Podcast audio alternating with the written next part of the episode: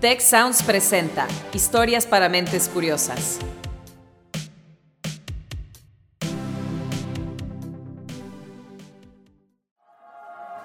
¿Dónde leíste eso? ¿Cómo te enteraste? ¿Está comprobado? Debes ese tema. ¿Cuál es tu fuente? ¿Dónde escuchaste eso? Historias para mentes curiosas.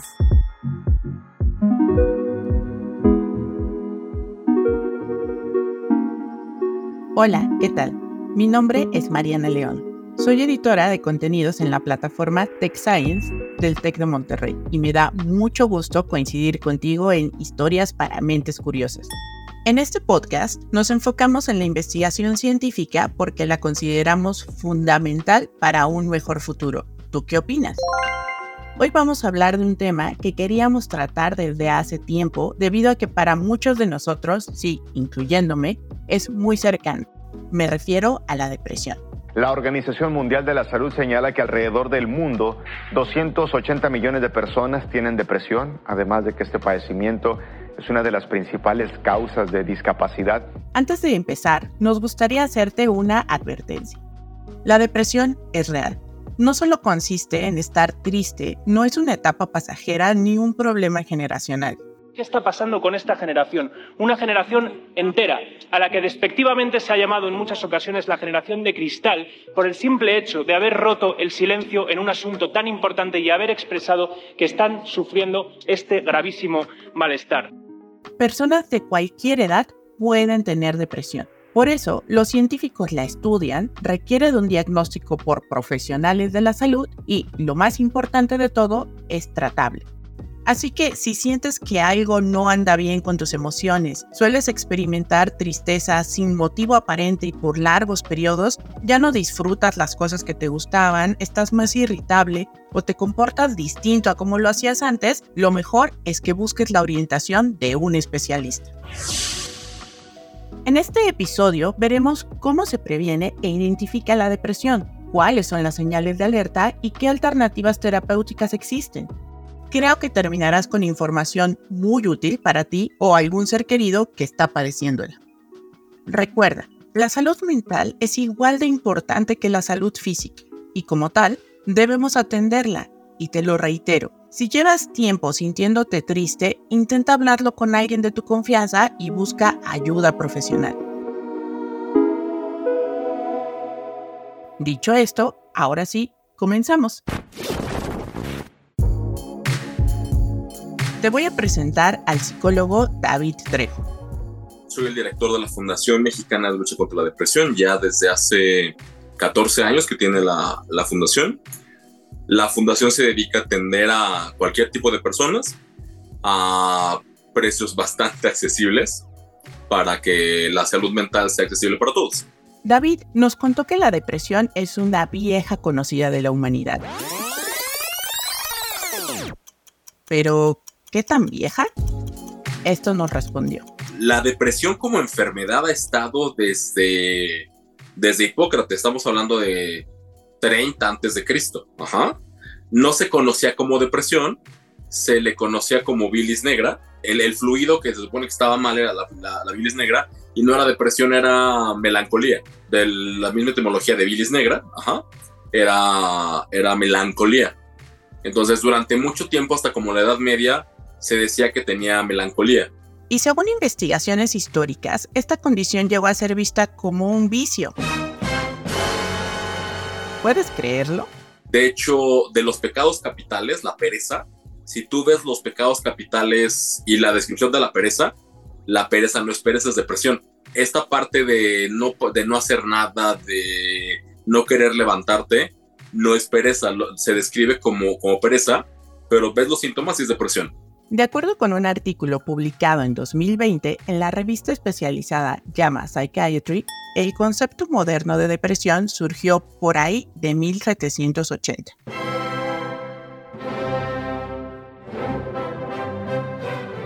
Los primeros autores de esa época siguieron llamándola melancolía, pero ya no la veían como una pasión del alma ni como una falta grave, sino como un trastorno del juicio asociado con la tristeza.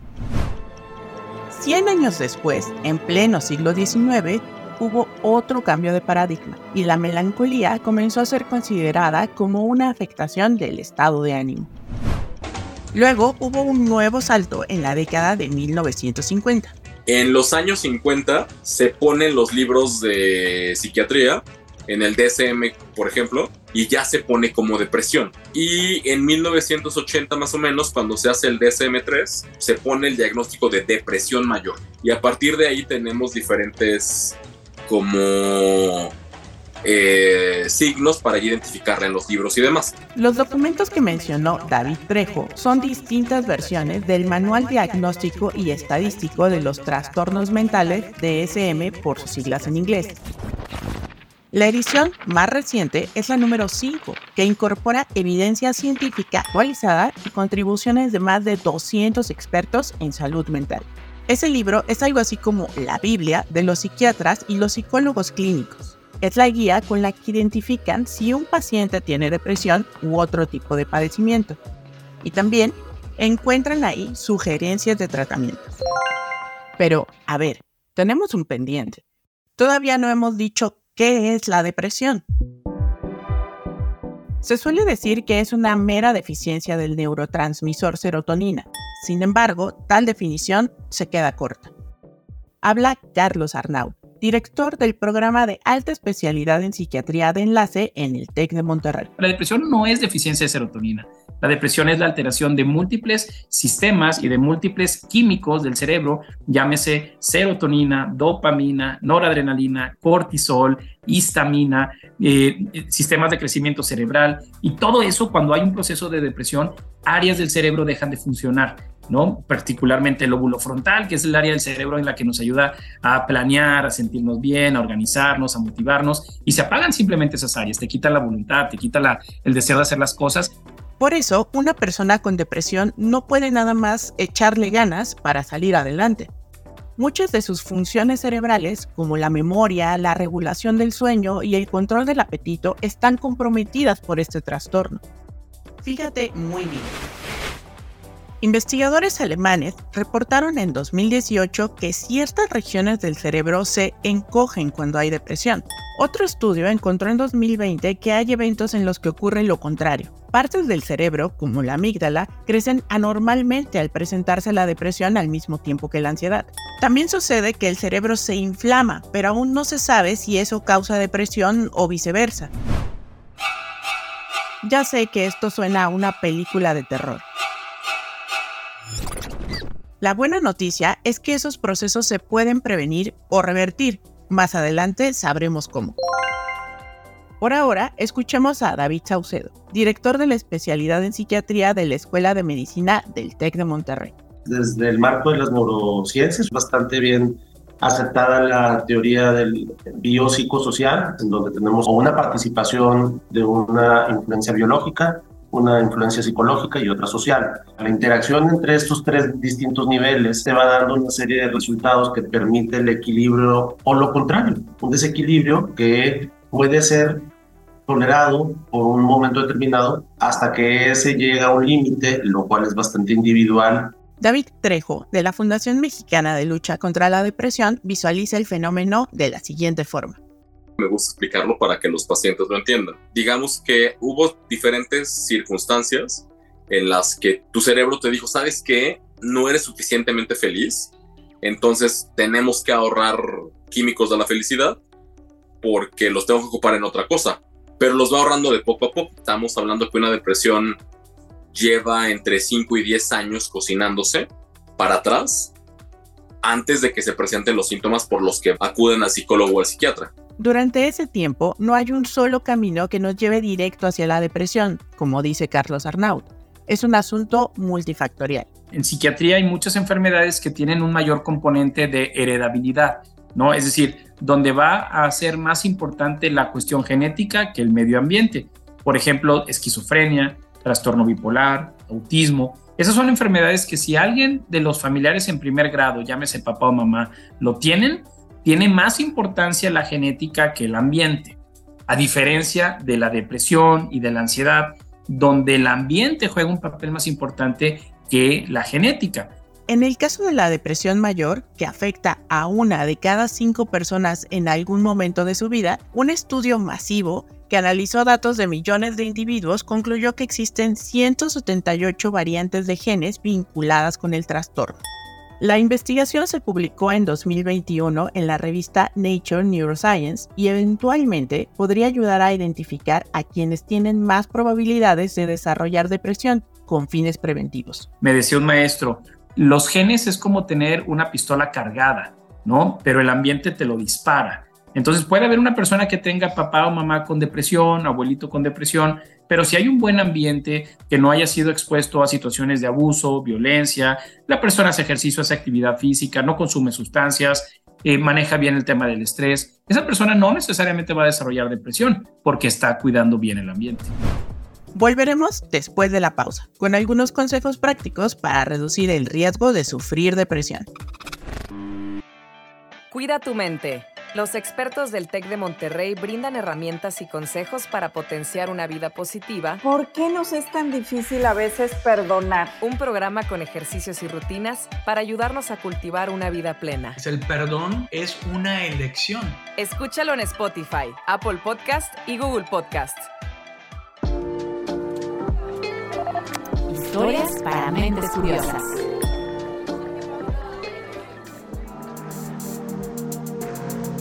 Estamos de regreso en Historias para Mentes Curiosas. Antes de la pausa, analizamos qué es la depresión y cuáles son sus causas. A continuación, nos centraremos en las tácticas de prevención y en las opciones de tratamiento. Pero primero, déjame contarte algo más. Resulta que la depresión pudo haber sido para nuestros ancestros cazadores o recolectores una ventaja que les ayudó a sobrevivir. Sí, así como lo oye. Se dice que en biología nada tiene sentido si no es a la luz de la evolución. Y como la depresión es un cambio en la estructura y funcionamiento del cerebro, entonces los psiquiatras evolucionistas apuestan a que alguna ganancia nos dejó. Según estudios, podría tratarse de una estrategia para guardar energía, como la hibernación en los osos. Otros suponen que pudo haber sido una vía de apego y cohesión social. De lo contrario, la depresión no estaría tan extendida en los humanos.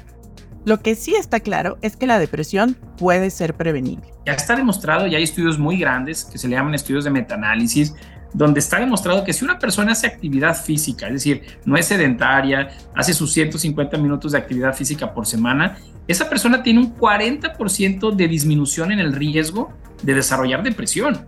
Si una persona no consume sustancias, llámese alcohol, marihuana, tabaco, también tiene un riesgo significativamente mucho más bajo para desarrollar depresión.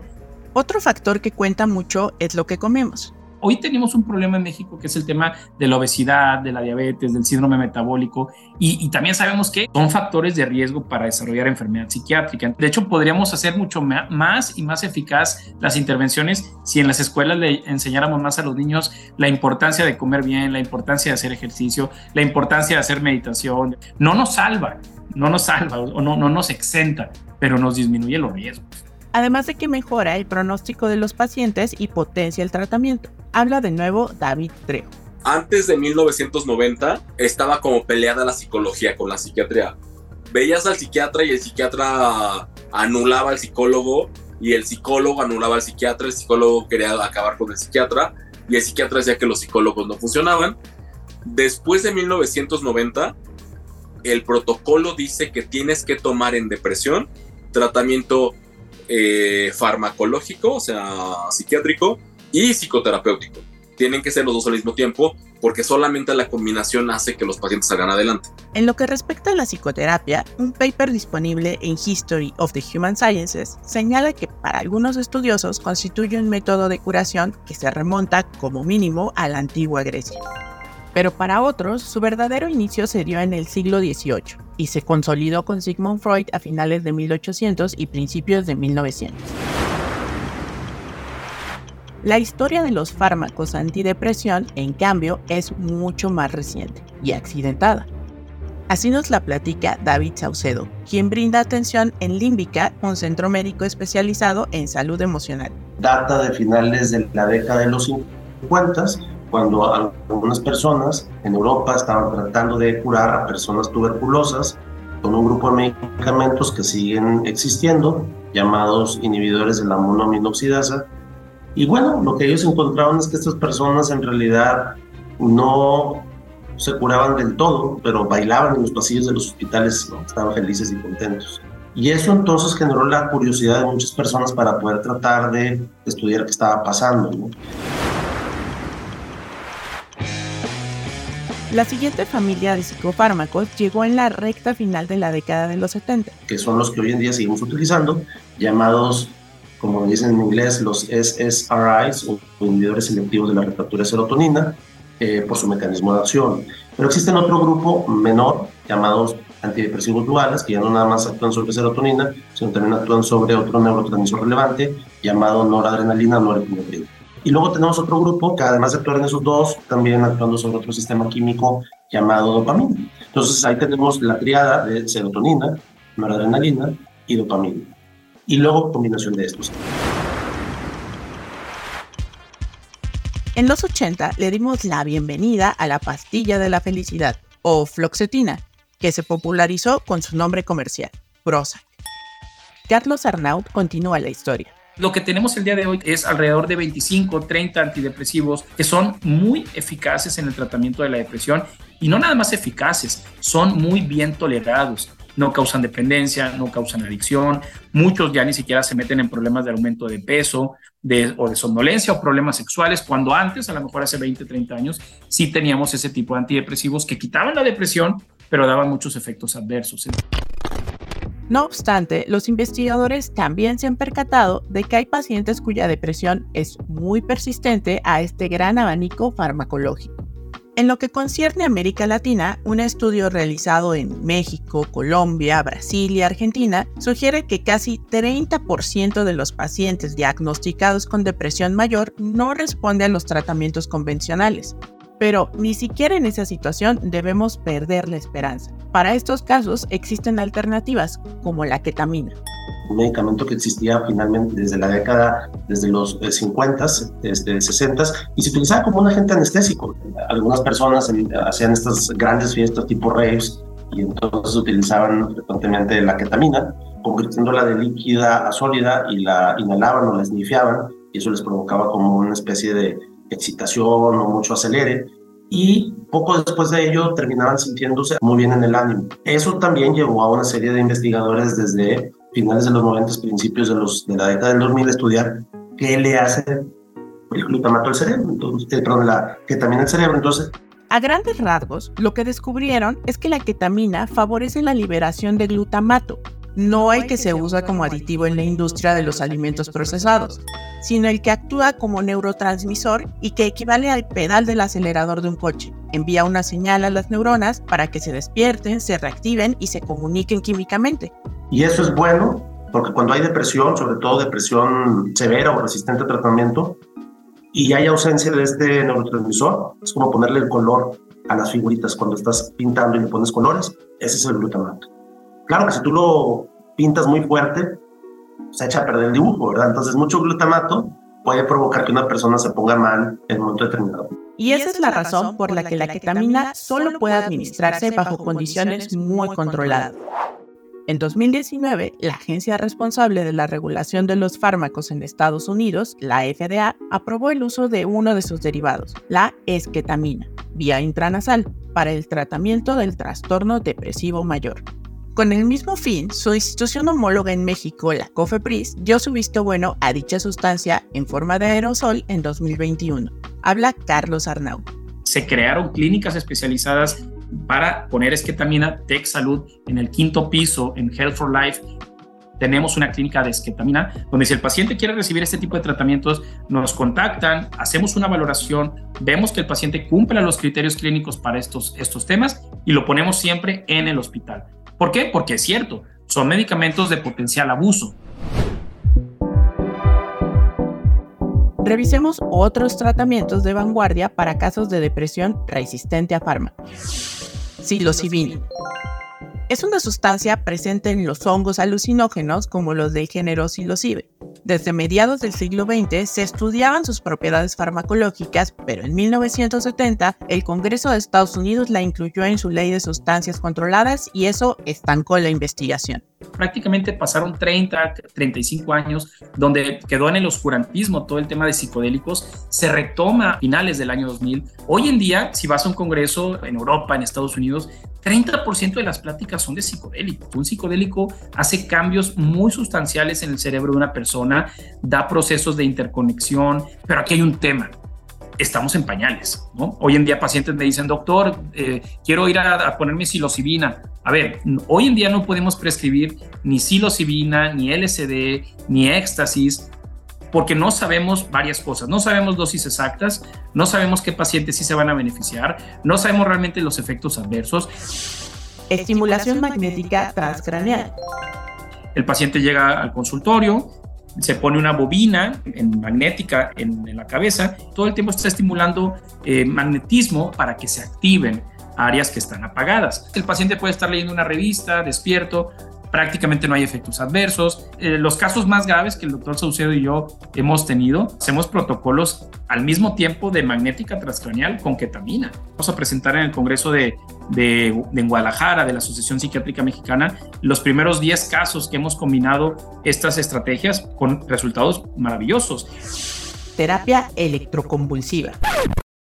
Y no, no es ese procedimiento brutal de choques eléctricos que se realizaba en los manicomios de los años 40 y que aparece de manera errónea en la película de 1975 Atrapado sin salida de Jack Nicholson. Por favor, escupa el chicle. ¿Eh? Que escupa el chicle. Bien, esto no le va a hacer ningún daño. Será cuestión de un momento. ¿Qué es eso? Un conductor de electricidad. Una pequeña descarga, ¿verdad, señor Jackson? Abra la boca. ¿Qué es? Para evitar que se muerda la lengua. Muérdalo. Eso es. Muérdalo. Muerda fuerte.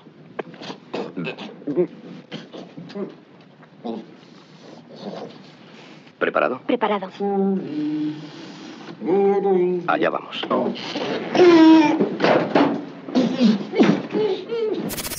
No, la terapia electroconvulsiva actual es muy diferente a su predecesora. Escuchamos de nuevo a David Trejo. Es muy, muy, muy efectiva para los pacientes que tienen resistencia al tratamiento farmacológico. No es una tortura, tú llegas, te anestesian, este, y cuando despiertas ya pasó todo. El procedimiento se lleva a cabo en instalaciones médicas con un equipo que siempre debe involucrar a un especialista en neurología y la corriente eléctrica que se administra es muy pequeña. Ya imaginarás que, debido a sus antecedentes, esta técnica enfrenta un gran estigma y se recurre a ella como última opción a pesar de que ha mostrado una eficacia de 50% en la reducción de los niveles de depresión. Hasta el momento, las investigaciones señalan que es segura y sus efectos secundarios van de leves a moderados. Sin embargo, aún se desconoce mucho sobre qué podría pasar a largo plazo o si implica un riesgo de recaída. Es tiempo de otra pausa, pero quédate conmigo porque al regreso enlistaremos las señales de alerta que podrían ayudarte a identificar la depresión antes de que se vuelva algo crítico. Si quieres conocer más sobre cómo cuidar tu salud, te invitamos a escuchar Hola de Salud. La prevención hoy es parte del tratamiento. El podcast en el que nuestros expertos te darán consejos para vivir de manera sana, equilibrada y feliz. Felicidad, ese sería un objetivo último. Escúchalo en Spotify, Apple Podcast y Google Podcast. Historias para mentes curiosas.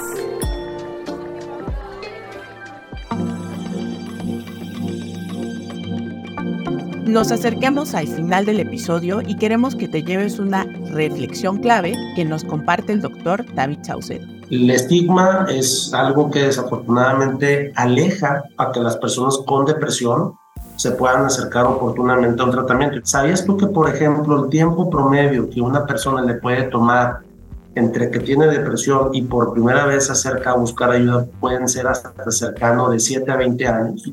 ¿Tú te tardarías ese tiempo en irte a atender un dolor de muelas, por ejemplo? No, ¿verdad? Bueno, pues entonces tampoco deberíamos esperar en el caso de la depresión. Estas son las señales de alerta para que actúes de forma oportuna. Primera señal, la anedonia. Y nos la explica David Trejo. el primer síntoma en el que nos tendríamos que fijar y tendríamos que atenderlo, nadie llega ahí, nadie, nadie llega por eso, pero el primero tendría que ser cuando las cosas que nos daban placer ya nos dan lo mismo. O si te gustaba un deporte, dices, oye, te invito al partido de tal equipo, antes hubieras matado por ir, te dices, ay, no, no sé, mejor me quedo en mi casa. Y dices, oye, qué raro. Antes me gustaba, dices, ay, seguramente es una etapa, y la gente lo justifica porque no sabe que está pasando por una depresión. Segunda señal, cambios significativos en el apetito. Puedes que que te dé mucha hambre o poca hambre y cambio significativo en el peso. Puede ser insomnio o hipersomnia, que es dormir de más. Eh, fatiga, o sea, una persona deprimida está fatigada, se siente como cansada y no sabe por qué, simplemente como que no tiene energía. Hay sentimientos de inutilidad y culpa. La concentración también es uno de los más básicos. Si te, una persona que está deprimida no puede concentrarse, en la escuela da muchos problemas. Tercera señal. Se presenta la ideación suicida o los pensamientos de muerte. Son muy recurrentes. No tiene que ser suicidio para que sea grave. El pensamiento de muerte estamos hablando de que una persona simplemente ya no quiere estar aquí. En las noches dice, ay, ojalá no despierte mañana.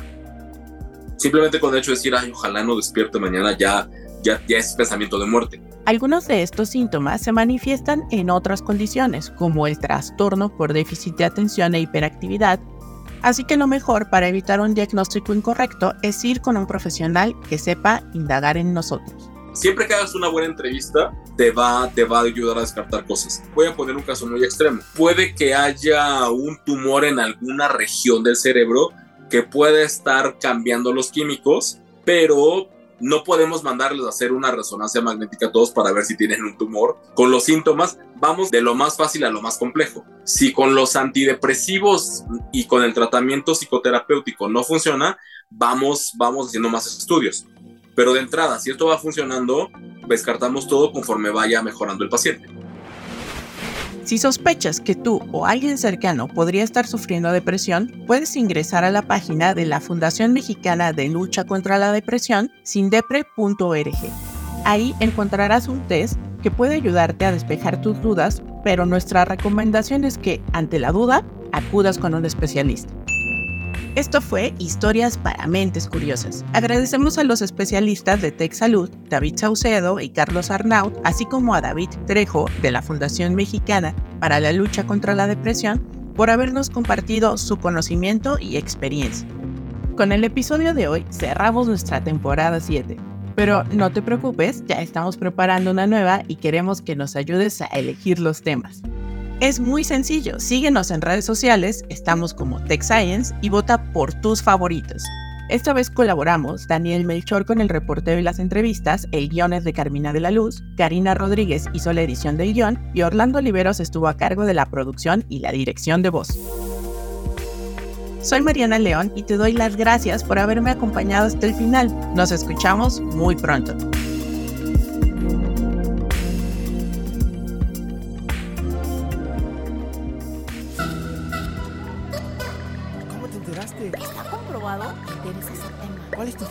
¿Dónde escuchaste eso? Historias para mentes curiosas.